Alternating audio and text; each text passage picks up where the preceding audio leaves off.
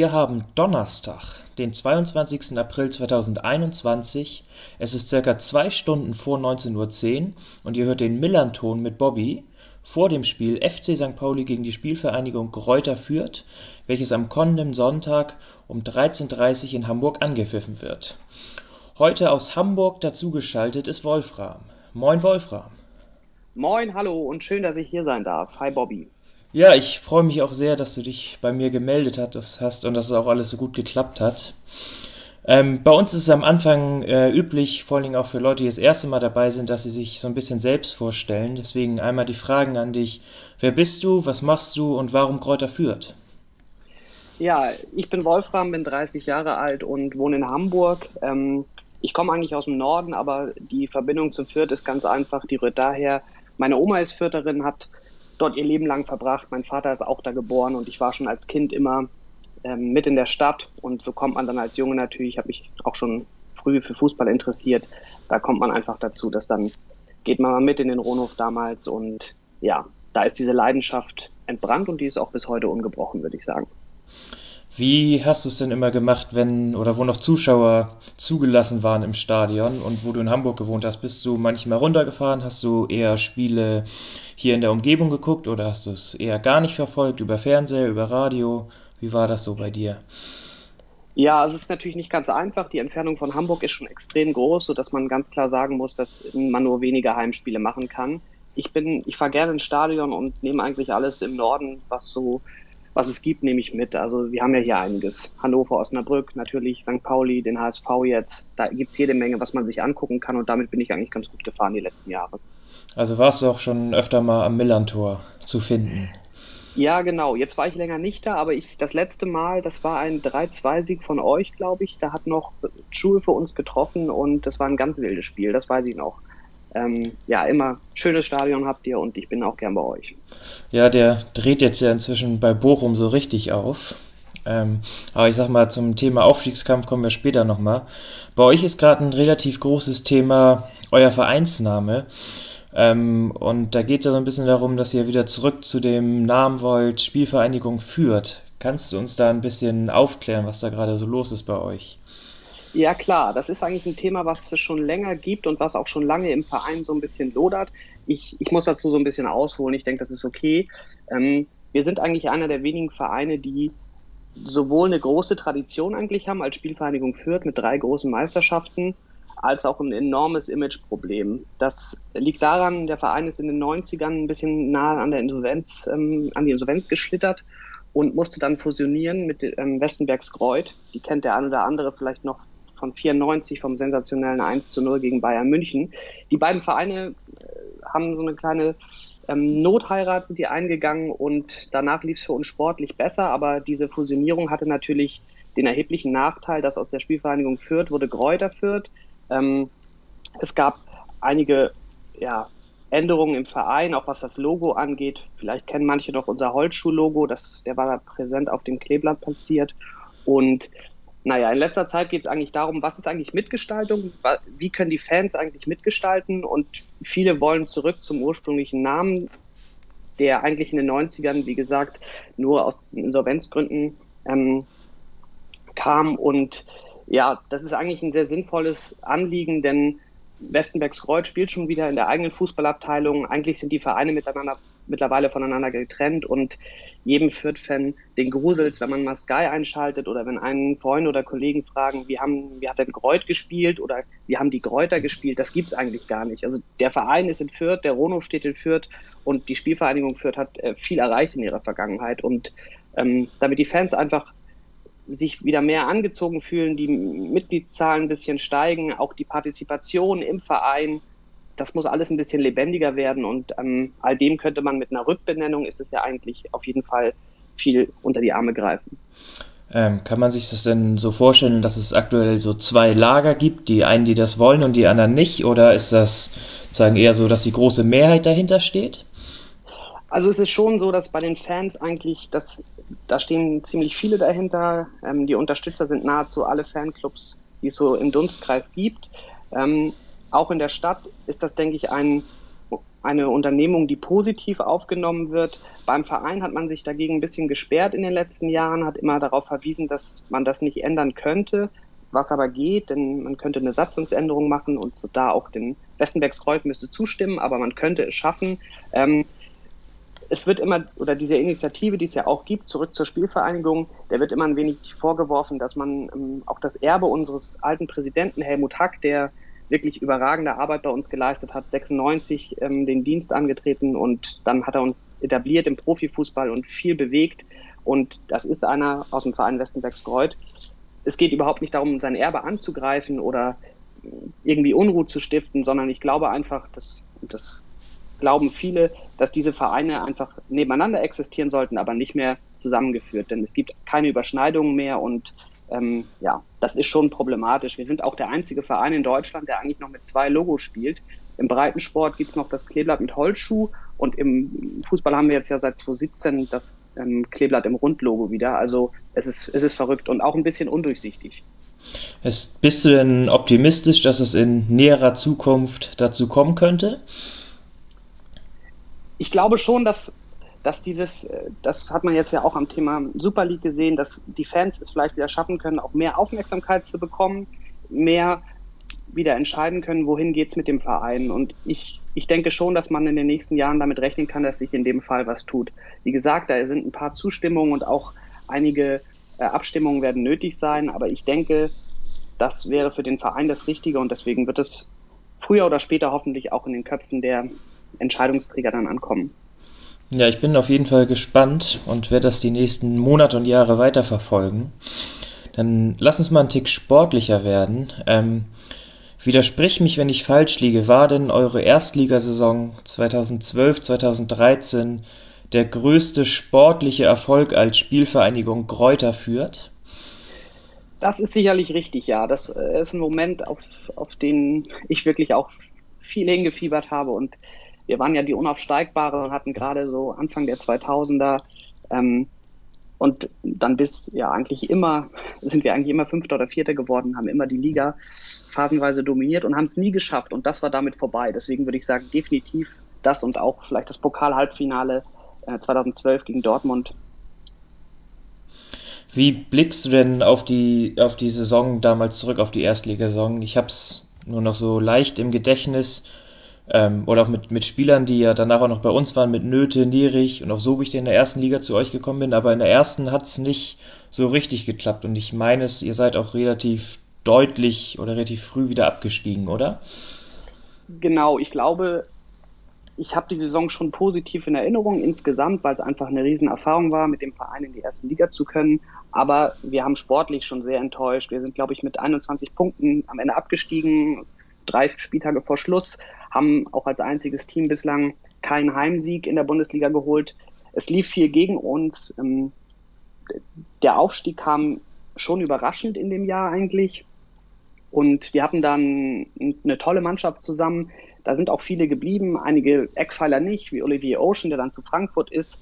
Ähm, aber der Kader, den man letztendlich zusammen hatte, um in der Bundesliga zu bestehen, gerade in diesem Jahr, der hat, das hat nicht gereicht. Wir hatten wir hatten vorne einen Edu, den der eine oder andere vielleicht noch von Schalke kennt. Ähm, wir hatten kein gutes Gerüst und man hat das auch in der Mannschaft gesehen, dass da viel nicht, viel nicht gestimmt hat. Und ähm, dann ging es, wie gesagt, chancenlos runter, haben auch Mike Biskens, unseren Aufstiegstrainer, dann relativ ähm, zügig nach der Halbserie entlassen müssen. Und ja, ich denke, das kann man nur besser machen beim nächsten Mal. Wobei man natürlich auch immer fair sein muss. Mit unserem Etat wird es immer schwer sein, dort jetzt ähm, um wirklich um irgendwas anderes mitzuspielen, als nicht, als, als irgendwie nicht abzusteigen. Ähm, war es nicht so, dass in der Aufstiegssaison Christopher Nöte, also in die erste Liga, noch relativ regelmäßig und viel getroffen hatte, das aber dann in der, in der Erstligasaison relativ auf ein Minimum reduziert worden ist seinerseits? Ja, genau. Wir haben, wir hatten in der Saison eh enorme Probleme offensiv. Wir hatten gar keine Torgefahr, haben dann ähm, Juricic geholt aus zur Halbserie, der dann noch gut abgenetzt hat, aber ich glaube sechs Tore oder so hat er am Ende. Ähm, aber Nöte hat, hat klasse gespielt. Ich finde, Nöte war ja immer so ein Spieler, der, der abhängig war ein bisschen von seiner Form und Laune. Aber da hat er gut getroffen und ist dann auch so ein bisschen in der Versenkung verschwunden, war aber auch verletzt und ja, ist nicht glücklich geworden bei uns, glaube ich, am Ende. Ja, in, in meinem Freundeskreis nennen wir ihn nur, nur noch Drehschussnöte, weil er bei uns einmal frei vom Tor, ohne Torwart, aus der Drehung nochmal übers Tor geschossen hatte. Ich glaube, es hat ja nochmal Fabian Boll in irgendeinem Training noch mit ganz vielen Leuten die Situation nachgespielt. So ist er auf jeden Fall mir noch am, am meisten in Erinnerung geblieben. Ja, das glaube ich. Aber ihr hattet ja mit, mit Bernd Nerich dann zum Beispiel wesentlich mehr Glück, mhm. ähm, der bei euch ja auch Leistungsträger war über noch bestimmt, ja, wie viele Jahre waren das dann noch? Einige. Ja, und ich glaube, bei euch hat er ja noch im rechten Mittelfeld gespielt. Und bei uns wurde er dann ja irgendwann, hat er öfter mal schon einen Tick defensiver hinten rechts und ganz gegen Ende, wo er eigentlich mit am stärksten war, auf der 6 gespielt. Genau, ich glaube, da hat man dann auch seiner nicht mehr so ganz top Laufleistung, also was Geschwindigkeit angeht, ein bisschen Rechnung tragen müssen. Aber ja, bei uns hat er im Mittelfeld angefangen und hat auch ähm, da hatten wir noch richtig gute, eine richtig gute Achse, die haben wir jetzt diese Saison auch wieder und die brauchst du auch. Da hatten wir noch ihn über außen, da war er wirklich schnell und gut und hatte auch ein, ähm, eine gute Spielintelligenz, würde ich sagen. Wie würdest du denn die ganzen Jahre nach dem Erstliga-Abstieg äh, in der zweiten Liga zusammenfassen? So ein bisschen durchgehend dabei gewesen, irgendwo um nirgendwo, aber damit doch ganz zufrieden oder wie würdest du das sagen? Also, man hätte sich, glaube ich, schon gewünscht, dass nach dem Bundesliga-Abstieg nochmal, dass es nochmal so eine Initialzündung im Verein gibt, weil man hat es gezeigt, wir können es eigentlich. Wir sind ja in der Saison danach dann sehr unglücklich in der Relegation gescheitert, wirklich äh, sehr, sehr unglücklich. Ein Spiel, das damals auf jeden Fall traumatisch war, kann ich mich erinnern, besonders mhm. das, das Rückspiel. Und ich, ich weiß auch leider noch, gegen wen es war. Ja, es war, es war gegen den HSV und ähm, es gibt echt nicht viele Spieler, die wirklich im Rohnhof ausgepfiffen werden, aber La Soga hat immer dazugehört, ja. ähm, da er sich ja nach diesem sehr dreckig erkämpften 1 zu 1 da und wirklich viel Glück so dermaßen zum Jubeln hat hinreißen lassen vor unserer Bank. Also der wird noch heute mit Pfiffen bedacht, aber jetzt kommt er ja nicht mehr wieder. Ähm, und danach war es eigentlich so, wir haben die ganze, das, das ganze Jahr danach eigentlich die Tabelle auf dem zweiten Platz verbracht, bis zum 32. glaube ich. Dann haben wir verloren gegen 1860 und mussten in die Relegation, haben es nicht geschafft. Und dann hat man wirklich gesehen, dann war die Luft ein bisschen raus. Der Verein hat sich, gerade was das Spielermaterial angeht, extrem verändert. Und die, die Jahre danach haben wir eigentlich, sind wir immer mehr unten reingerutscht gerutscht bis zu diesem Peak, nenne ich es jetzt mal, 2018 im Saisonfinale, als wir uns dann erst am letzten Spieltag mit einem 1 zu 1 in Heidenheim gerettet haben. Und fairerweise muss man sagen, eigentlich auch nur, weil, weil Aue im Parallelspiel gegen Darmstadt gefühlt acht Elfmeter nicht bekommen hat. Und äh, da hat uns Julian Green dann in der Liga gehalten. Und ja, deswegen diese Saison kommt deswegen eigentlich umso überraschender. Man ist es gar, ich bin es gar nicht mehr gewohnt. Wir haben echt viel schlechten Fußball gesehen in den letzten fünf, sechs Jahren. Ja, es ist äh, relativ ähnlich zu unserer Situation, weil wir sind ja auch nach einem Jahr erste Liga abgestiegen, haben im ersten Jahr auch nach oben mitgespielt, sind dann Vierter geworden und die ganzen Jahre danach ist es dann auch sagen langsam weiter nach unten gegangen auch regelmäßig gegen den Abstieg gespielt haben und sagen, wie für euch diese Saison jetzt überraschend kommt, kommt für uns auch diese richtig starke Rückrunde sehr überraschend. Äh, aber eine gute Sache hat es, dass unsere beiden Vereine so lange in der zweiten Liga jetzt am Stück spielen. Und zwar in der ewigen Zweitligatabelle seid ihr Erster und wir sind Zweiter. Das ist ja auch mal was Schönes, oder? Deshalb kann man eigentlich immer, wenn die beiden Vereine gegeneinander spielen, ihr und wir, kann man eigentlich immer von einem Spitzentreffen ähm, reden, zumindest aus historischer Sicht das ist eine schöne Anekdote und ich finde, das ist auch nichts, wo, wo man irgendwie despektierlich rangehen muss, weil es nur die zweite Liga ist. Ich glaube, sowohl für euch, ihr habt ja auch in eurer Vergangenheit einige ähm, ja, Wirrungen und ein bisschen Irrwege gehabt, ähm, gerade auch wirtschaftlich schwere Zeiten. Also da ist es nicht selbstverständlich, dass man dann im Profifußball und die zweite Liga in Deutschland ist ja eine wirklich sehr gute und attraktive Liga, dass man sich dort so lange ähm, behaupten kann. Ja, ich freue mich auch eigentlich über jedes Jahr zweite Liga. Nach unserer Fastinsolvenz 2005 ist es eigentlich jedes Jahr, was wir in der zweiten Liga sind, wenn wir jetzt Corona ausnehmen, dass wir grüne Zahlen schreiben und uns echt wirtschaftlich und auch sportlich echt immer, immer besser aufstellen. Ähm, deswegen bin ich sagen da auch sehr, sehr zufrieden mit. Das kannst du auch, das kann man, denke ich, wirklich ohne Abstriche sein und ähm, die zweite Liga ist immer das Sprungbrett und da kannst, wenn du es gut machst, nach oben gehen. Und ich denke, wenn ihr, ja, mit ein bisschen mehr Glück wäre es diese Saison mhm. vielleicht für euch sogar auch drin gewesen, aber ja. ja. Hätten wir ein bisschen, bisschen früher angefangen. Ja.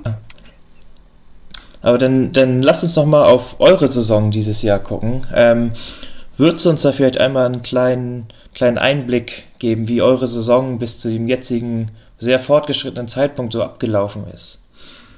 Na klar, das mache ich gerne.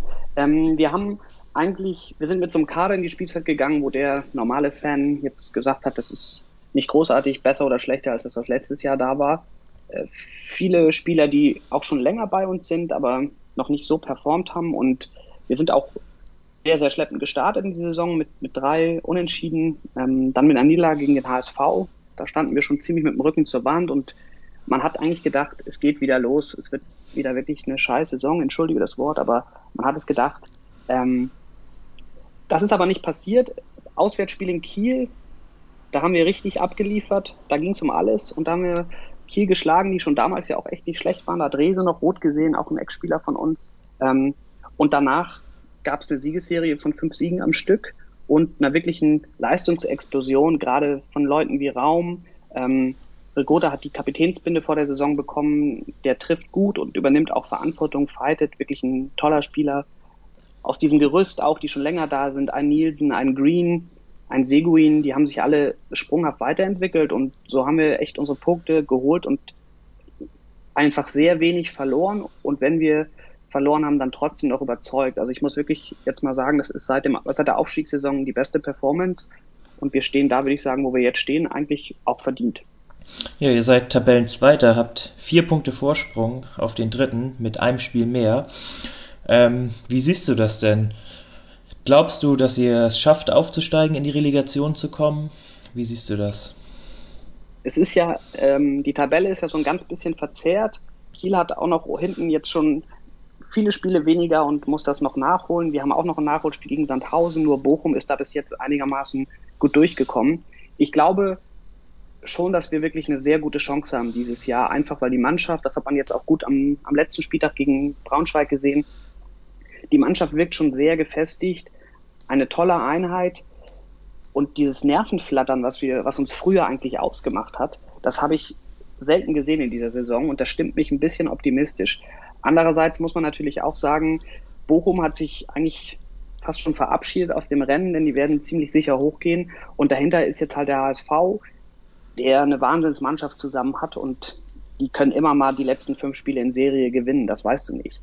Ich hoffe es natürlich nicht und ich würde mich freuen, wenn, wenn wir es als Zweiter schaffen, denn gerade nach unseren Erfahrungen in der Relegation, ich bin eh kein Freund der Relegation, aber wenn man es wirklich mal gespielt hat und dann verloren hat, dann ist es enorm bitter. Ja, ich, du hast du noch um das Hinspiel, ich glaube am 14. Spieltag war es, hast du das noch präsent vor Augen? Das habe ich noch vor. Augen, ja, natürlich. Ja, ich, ich hatte auch, ich hatte damals das Glück, dass ich fürs AFM-Radio im Stadion sein konnte. Und wir sind dann nach dem Spiel rausgegangen und haben noch mit ein, zwei Ordnern gesprochen und da wurde noch, oder wurde uns gesagt, dass sie selten so eine schwache Gästemannschaft wie unsere gesehen haben.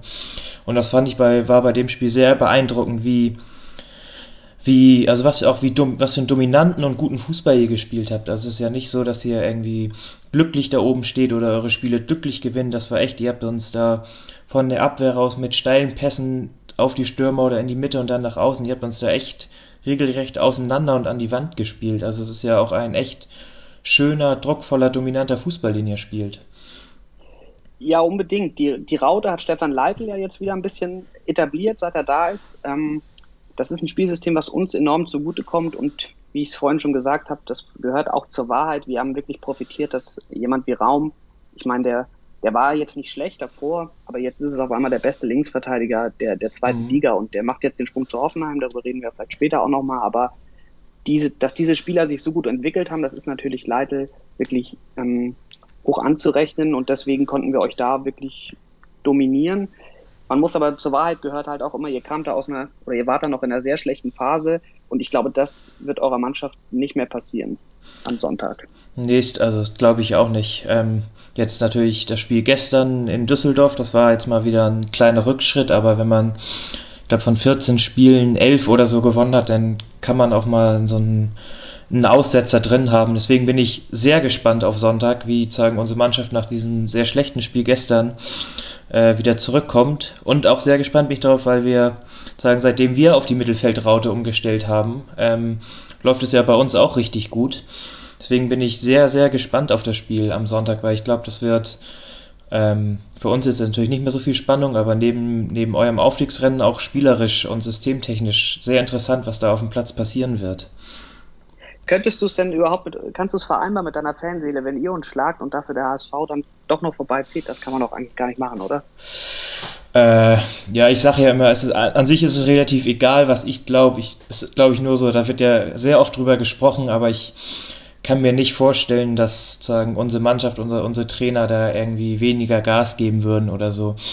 Weil ich sag mal, die Spieler und die Verantwortlichen sind ja untereinander nicht so verfeindet, wie die Fans das sind und ich glaube, wenn du so einen Lauf hast, den wir gerade haben, den würdest du nicht für sowas aufs Spiel setzen und auch die Endplatzierung mit TV-Geldern.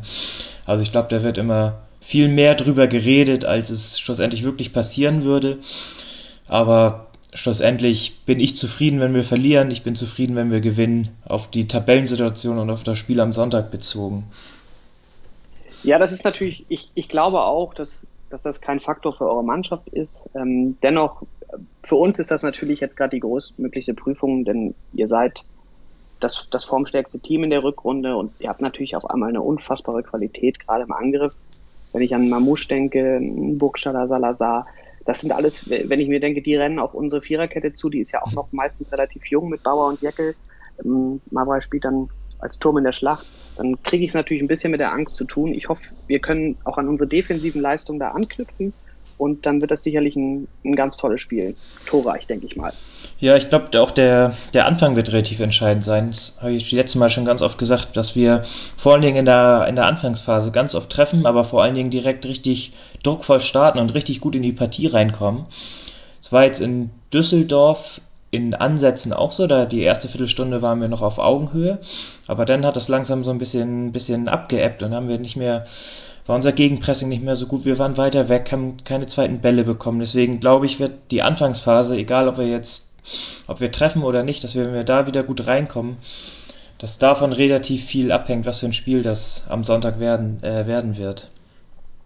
Das glaube ich auch. Und ähm, es ist ja so, dass ähm, Düsseldorf übrigens noch als kleine Randanekdote erstmal. Felix Klaus hat ja getroffen. Das ist übrigens unser erster Bundesliga-Torschütze gewesen. Mhm. Er hat das erste Bundesligator für uns erzielt.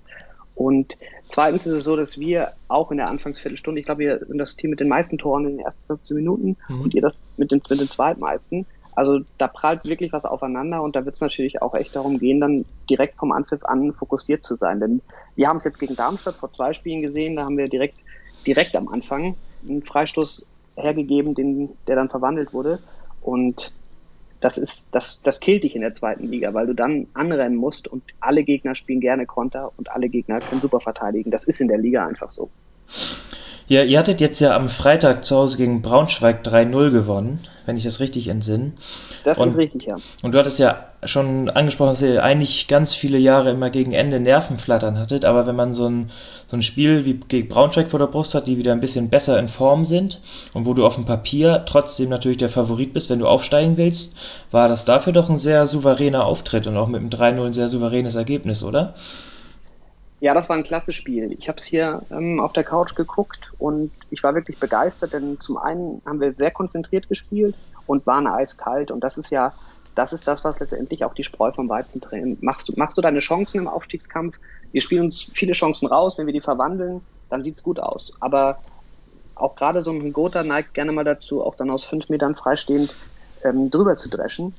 Deswegen, das war, das war gut gegen Braunschweig, da hat Ernst direkt getroffen, da haben wir es ruhig runtergespielt, einen Elfmeter fast geschenkt bekommen, weil der Gegner unnötig fault und dann auch mit einem 3-0 vor der Halbzeit alles klar gemacht und dann kam auch schon das Kommando zur Halbzeit von unserem Trainer Stefan Leidl, dass wir nicht mehr Vollgas gehen, denn wir haben zwar nicht so viele Nachholspiele, aber trotzdem ja ein anspruchsvolles Programm jetzt auch mit dem Spiel gegen euch vor der Brust. Deswegen war es, denke ich, klug, da ein bisschen zu schonen. Ja, dann lass uns doch mal über drei Spieler von euch reden. Ähm, und zwar über drei, die alle im Sommer trotz der aktuellen Situation und dem möglichen Aufstieg den Verein verlassen werden und zwar auch ablösefrei verlassen werden. Ähm, wie sind die Meldungen bei dir oder bei euch angekommen? Es ist natürlich bitter. Man muss dazu ja sagen, das darf man nicht vergessen, wir haben, die Pandemie gibt es jetzt schon seit einem Jahr. Letztes Jahr waren alle Vereine wirtschaftlich ähm, mussten sich erstmal sammeln, denn es ist einiges weggebrochen. Dass da jetzt unser Asusi, unser Sportdirektor, jetzt nicht vielleicht zehn Verträge verlängert zu guten Konditionen, das kann ich irgendwo verstehen. Ich wünsche mir manchmal, dass wenn so ein Spieler wie David Raum, der ja schon ewig im Verein ist, dass wenn der dann wechseln will, dass man vielleicht doch, so wurde das ja schon ein paar Mal gemacht, auch bei anderen Vereinen, dass der dann halt noch mal ein halbes Jahr vorher verlängert einfach, damit wir eine Ablöse generieren können. Mhm. Das ist nicht passiert, deswegen Raum ist auf jeden Fall der schmerzhafteste Verlust. Da geht ja der beste Linksverteidiger der Liga diese Saison mit, mit 14 Vorlagen und einem Tor, der einfach auch in der U21 jetzt seinen Wert nochmal enorm gesteigert hat. Für den hätten wir bestimmt drei Millionen oder so bekommen und der geht jetzt einfach ablösefrei zu Hoffenheim. Das ist bitter. Das kann man nicht beschönigen. Und dafür wird es auch, so ehrlich muss man sein, keinen Ersatz geben, der jetzt auch so performt. Das wäre träumerisch, wenn man das denken würde. Ernst? Den, also, ja, ja gerne. Bei den, bei, den, bei den anderen beiden liegt das so ein bisschen anders. Ernst kommt aus Hannover, aus dem Nachwuchsleistungszentrum. Der geht jetzt zurück oder bleibt in der zweiten Liga vielleicht. Das mag den einen oder anderen verwundern. Ich kann das immer verstehen, wenn so, wenn so Spieler zurück in die Heimat gehen. Ich, da habe ich keinen Groll. Auch Ernst, wahnsinnigen Sprung gemacht. Den haben wir von den Würzburger Kickers damals äh, geholt. Am Anfang hat er noch nicht so richtig seine Rolle da zwischen sechs und zehn und acht gefunden. War auch überhaupt hatte gar keinen Abschluss und der hat einen wahnsinnigen Sprung gemacht. Ich glaube jetzt auch acht Tore und vier Vorlagen oder so. Ähm, wichtiger Spieler, ordnet das Spiel, ist ein Kilometerfresser, technisch eigentlich ganz gut und hat jetzt auch am Abschluss dazu gewonnen. Also auch sehr, sehr schmerzhaft. Wie würdest du das denn sagen, oder wie siehst du das jetzt, egal ob ihr aufsteigen würdet oder nicht aufsteigen würdet, dass es eher sozusagen unabhängig davon, in welche Liga ihr spielt, dass es nicht so ein gutes Zeichen ist, wenn drei Spieler von euch und ja auch drei Stammspieler den Verein schon verlassen würden? Also sozusagen, egal ob ihr auf oder nicht aufsteigen würdet, für die Zukunft gesehen? Ja, das ist sicherlich kein so tolles Zeichen. Es ist natürlich so, wenn man sich jetzt, wenn man sich jetzt mal umguckt, das gibt es ja häufig, dass von einem Zweitliga-Aufstiegskandidaten dann schon mitten in der Saison die Leute weggeschnappt werden. Wir können uns da im Moment nicht gegen wehren. Wir haben nicht die finanziellen Möglichkeiten. Und wenn dann die Spieler sagen, sie gehen, dann muss man das als Fan auch irgendwie, finde ich, akzeptieren. Ich bin jetzt da keiner, der Hasstransparente entrollt. Mhm. Natürlich, wie ich schon vorhin gesagt habe, wünscht man sich manchmal, dass auch ein anderes Zeichen gesetzt wird vom Verein. Aber wir haben mit, mit unserem Trainer Stefan Leitl verlängert. Wir haben eine Option bei Green gezogen und jetzt ist es halt ganz, ganz wichtig, was mit den anderen auslaufenden Verträgen ist. Denn bei uns ist die Situation da wirklich prekär. Von Regota läuft der Vertrag aus, von Nielsen läuft der Vertrag aus. Seguin hat nur noch ein Jahr. Also da steht noch viel, viel Arbeit drin. Und ich würde mir wünschen, dass auf jeden Fall aus diesem Team noch mindestens drei Spieler die Verträge verlängern, denn sonst wird es wirklich in der ersten Liga werden wir dann wieder wahrscheinlich nur Kanonenfutter sein. Ja, das sagt man ja ganz oft, dass es für den Kader eines Zweitligisten sehr schlecht ist, wenn man eine sehr gute Runde spielt. Ja. Dass, da sehr, dass da sehr, sehr viel weggekauft wird. Und am schlimmsten sogar noch, wenn du dann irgendwie nur Vierter oder Fünfter wirst und dann auch nicht mehr aufsteigst und dadurch mehr Geld generierst. Ähm, aber seid ihr denn, ich sag mal jetzt, ab, unabhängig von diesen drei Abgängen, ablösefreien Abgängen mit ähm, Rashid Asusi zufrieden mit seiner Arbeit, weil er hat ja schon über die letzten Jahre diese Saison ja auch mit ermöglicht. Unbedingt. Ich finde gerade Asusi ist, wenn wir hier in einem Pauli-Podcast sind, ein sehr spannendes Thema. Ihr habt ja auch eure Erfahrungen mit ihm gemacht, da kannst du ja vielleicht gleich auch noch was zu sagen. Für uns ist es so, als er nicht da war, lief es katastrophal, das muss man einfach sagen. Seit er wieder da ist, läuft es bei uns. Er hat ein sehr gutes Auge, ein gutes Netzwerk und hat einen Kader zusammengestellt, zusammen mit Leitl, der jetzt wirklich sehr, sehr gut performt. Und hm, deswegen bin ich froh, dass wir ihn haben. Hat auch wirklich immer Spieler auf dem Zettel, da kommt man jetzt vielleicht nicht unbedingt drauf. So ein Marco Meyerhöfer ist ein gutes Beispiel, den haben wir noch aus der vierten Liga geholt von ähm, Waldhof Mannheim. Auch, dass er schafft, einen Spieler wie, wie Brian Gotha zu uns zu holen. Das ist ja ein Spieler, der hat eigentlich ja doch Format. Der hat Europa League gespielt, der hat ähm, bei Gladbach gespielt, bei Frankfurt gespielt, hat jetzt nicht wahnsinnig viel getroffen, aber ich glaube, der hätte auch vielleicht woanders landen können. Deswegen. Lucien Favre hatte immer gesagt, vergesst mir den Hygrota nicht, wo er noch als Trainer bei Gladbach aktiv war. Ja, genau. Der hatte dann, ach, der hatte auch ein bisschen Pech bei Frankfurt. Dann war er erst verletzt und dann hat, war er hinter dieser legendären Büffelherde oder fast schon legendären Büffelherde ähm, hinten dran. Deswegen haben wir ihn bekommen. Also da hat Asusi ein, gutes Händchen, auch wenn man natürlich sagen muss, ja, funktionierte auch anscheinend nur bei uns. Denn bei Düsseldorf lief es gar nicht für ihn und bei euch ja auch nicht so, oder? Ähm, wen meinst du jetzt gerade genau? Asusi. Ach so, ja, was bei Asusi, ich war eigentlich, ähm, ich war eigentlich relativ zufrieden mit seiner Arbeit. Erst zum sehr unglücklichen Zeitpunkt hat er übernommen. Das war, und zwar die erst, das war die zweite Zweitligasaison. Und zwar, da hatten uns ganz viele Spieler den Verein verlassen. Und da sind wir, glaube ich, nur mit elf oder zwölf Mann in die Vorbereitung gegangen, wo er, wo er dann St. Pauli übernommen hat. Ähm, was war auch so ein bisschen ähnlich, wie du schon meinst. Er hatte echt ein gutes Auge und hat ein, zwei richtig gute Spieler rangeholt. Zum Beispiel Marcel Halzenberg zum Beispiel, den wir ein paar Jahre danach für sehr, sehr viel Geld gekauft haben. Ich glaube, er war erst dann da so ein bisschen in das Problem gegangen, dass die Erwartungshaltung und das, was dann schlussendlich dabei rumgekommen ist, ähm, einfach nicht zueinander gepasst haben, weil der Anspruch in den ersten Jahren war schon noch weiter oben zu spielen oder irgendwie in diese Top 25, also Platz 7 der zweiten Liga reinzukommen. Ähm, also ich war grundsätzlich nicht unzufrieden mit seiner Arbeit, aber es hat einfach nicht, nicht für eine höhere Platzierung gereicht, womit ich jetzt nicht unzufrieden war, aber äh, für die Verantwortlichen. Deswegen sehe ich das gar nicht so. Also ich habe das jetzt nicht so negativ angesehen oder dass er bei uns komplett gescheitert ist. Also ich glaube, er war einfach zum, zum relativ ungünstigen Zeitpunkt ist er bei uns gelandet. Ja, so ist es dann, so ist es dann manchmal. Und ähm, da sieht man aber auch, und das ist ein ganz gutes Beispiel eigentlich, wie wichtig ein, oder wie viel wichtiger noch ein guter Sportdirektor in der zweiten Liga ist.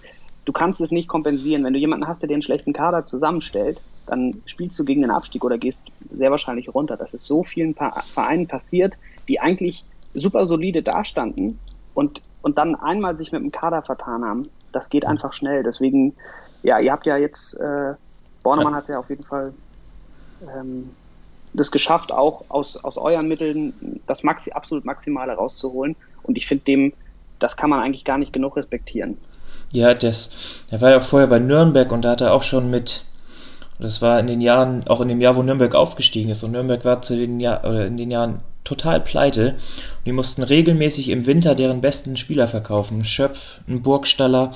Und er hat es ja. trotz, trotzdem geschafft, mit wenig Geld und mit Verkäufen in der Saison, ähm, sagen, Nürnberg zum Aufstieg zu führen. Und wir hatten das jetzt letzten Sommer auch, dass uns sehr viele gute Spieler und auch Leihspieler den Verein verlassen haben. Und wir haben es jetzt trotzdem auch noch mit der Hintertür-Wintertransferperiode trotzdem wieder geschafft, äh, eine richtig gute Zweitligatruppe zusammenzustellen, ohne ähm, viel Geld dafür auszugeben. Also bestimmt schon an den Spielangehältern. So ein Mamouche, Stojanovic und Salazar, das sind ja eigentlich alles Erstligaspieler, die kriegen bestimmt schon ein ordentliches Gehalt oder verhältnismäßig für andere Zweitligavereine. Ähm, aber es ist ja trotzdem nicht so, dass wir da Saison für Saison Hunderte, Tausende oder Millionen in unseren Kader investieren. Das machen wir bis auf Ante Budemir und ein, zwei andere bezahlen wir sehr, sehr, sehr selten irgendwie Geld für Spieler. Ja, und das ist auch, glaube ich, die nachhaltigere Philosophie. Ähm, trotzdem ist es ja bei euch, ihr seid ja eigentlich in einer ähnlichen Situation, denn dem Vernehmen nach werden euch ja auch, wenn ich es richtig gelesen habe, auf jeden Fall Mamouche und Salazar wieder verlassen. Ja, die, da haben schon Wolfsburg und Frankfurt haben schon beide gesagt, dass die ähm, im Sommer wieder zurückgehen werden. Ähm, aber ich bin da auch ganz, ganz entspannt. So ich mich gefreut, dass wir die ein Jahr im Millantor sehen konnten. Die haben uns geholfen, dass wir nach der sehr schlechten Hinrunde, dass wir nicht abgestiegen sind. Und ich bin mir auch sicher, dass Andreas Bornemann zur neuen Saison, wenn uns nicht noch viel mehr Spieler verlassen werden, ein, zwei gute Ersatz, Ersatzleute äh, holen wird, dass wir auch nächstes Jahr wieder eine sehr schlagkräftige Mannschaft zusammen haben. Das glaube ich auch. Und ähm, letztendlich die Kontakte, die ja anscheinend wirklich ausgezeichnet sind, die helfen einem dann auch wieder bei anderen Spielern. Wir haben ja auch wirklich po viel positive Erfahrungen mit, mit Wolfsburg-Spielern zum Beispiel gemacht. Ich meine, Seguin und Jeckel ähm, und jetzt natürlich äh, Anton Stach, der von der zweiten Mannschaft kam, auch einen riesen Sprung gemacht hat, den will ich nicht vergessen. Äh, da kann man schon einiges wirklich an Spielern holen, die gar nicht unbedingt kein Bundesliga-Format haben, sondern vielleicht einfach noch keine Gelegenheit hatten, das unter Beweis zu stellen. Ja, und äh, auch so ein, so ein Burgstall, den wir bekommen haben, das ist ja auch auf, sagen, auf Andreas Bornemann, weil er ja in Nürnberg schon mit, mit Guido zusammengearbeitet hat. Das ist halt, wenn du sagen Sportdirektor hast, der der gut an oder der in der Szene da drin ist, viele Kontakte hast, dann hast du auch echt Möglichkeiten, andere Spieler zu holen, die man eigentlich nicht erwartet hätte, dass sie zu, zu dem Verein kommen würden. Ja, das stimmt. Äh, ich blicke gerade auf die Uhr und wir sind schon relativ weit fortgeschritten. Ähm, deswegen wollen wir für Sonntag nochmal einen Tipp abgeben, wie das Spiel ausgeht. Na klar, ich, ich mache es immer gern diplomatisch, äh, deswegen sage ich mal, es geht 2 zu 2 aus und hoffe natürlich auf parallele Punktverluste von, vom ASV ja. und auch von Kiel. Ja, ich bin, ich bin wie gesagt sehr gespannt. Ich glaube, das wird ein, wird ein richtig gutes Spiel. Ähm, nach, dem, nach dem Spiel in Düsseldorf sehe ich das natürlich wieder einen Tick skeptischer, aber ich, das mache ich sehr selten. Ich sag mal, dass wir 2-1 gewinnen werden, weil ich glaube, Oha. dass wir den Lauf noch fortsetzen wollen und auch nochmal eine kleine Reaktion auf das Spiel von gestern zeigen wollen. Ich äh, hoffe es nicht, aber ja. Ja, wir, wir werden sehen, wir werden nach dem Spiel nochmal schnacken und dann gucken wir ja mal, was dabei rumgekommen ist. Wolfram, willst du noch irgendwas loswerden? Brennt dir noch was auf der Zunge? Hast du noch irgendwas? Nö, ich, es war sehr nett, dass ich hier sein durfte und ich wünsche natürlich den Fans auf beiden Seiten ein ganz tolles Spiel am Sonntag mit hoffentlich vielen Toren und einem verdienten Sieger. Ja, das waren doch schöne Worte. Ich bedanke mich auch schon mal bei dir für das sehr nette und informative vor dem Spielgespräch und auch bei allen Zuhörern und Zuhörerinnen. Danke für euer Interesse, kommt gut durch die restliche Woche und genießt das Spiel am Sonntag. Tschüss. Ciao.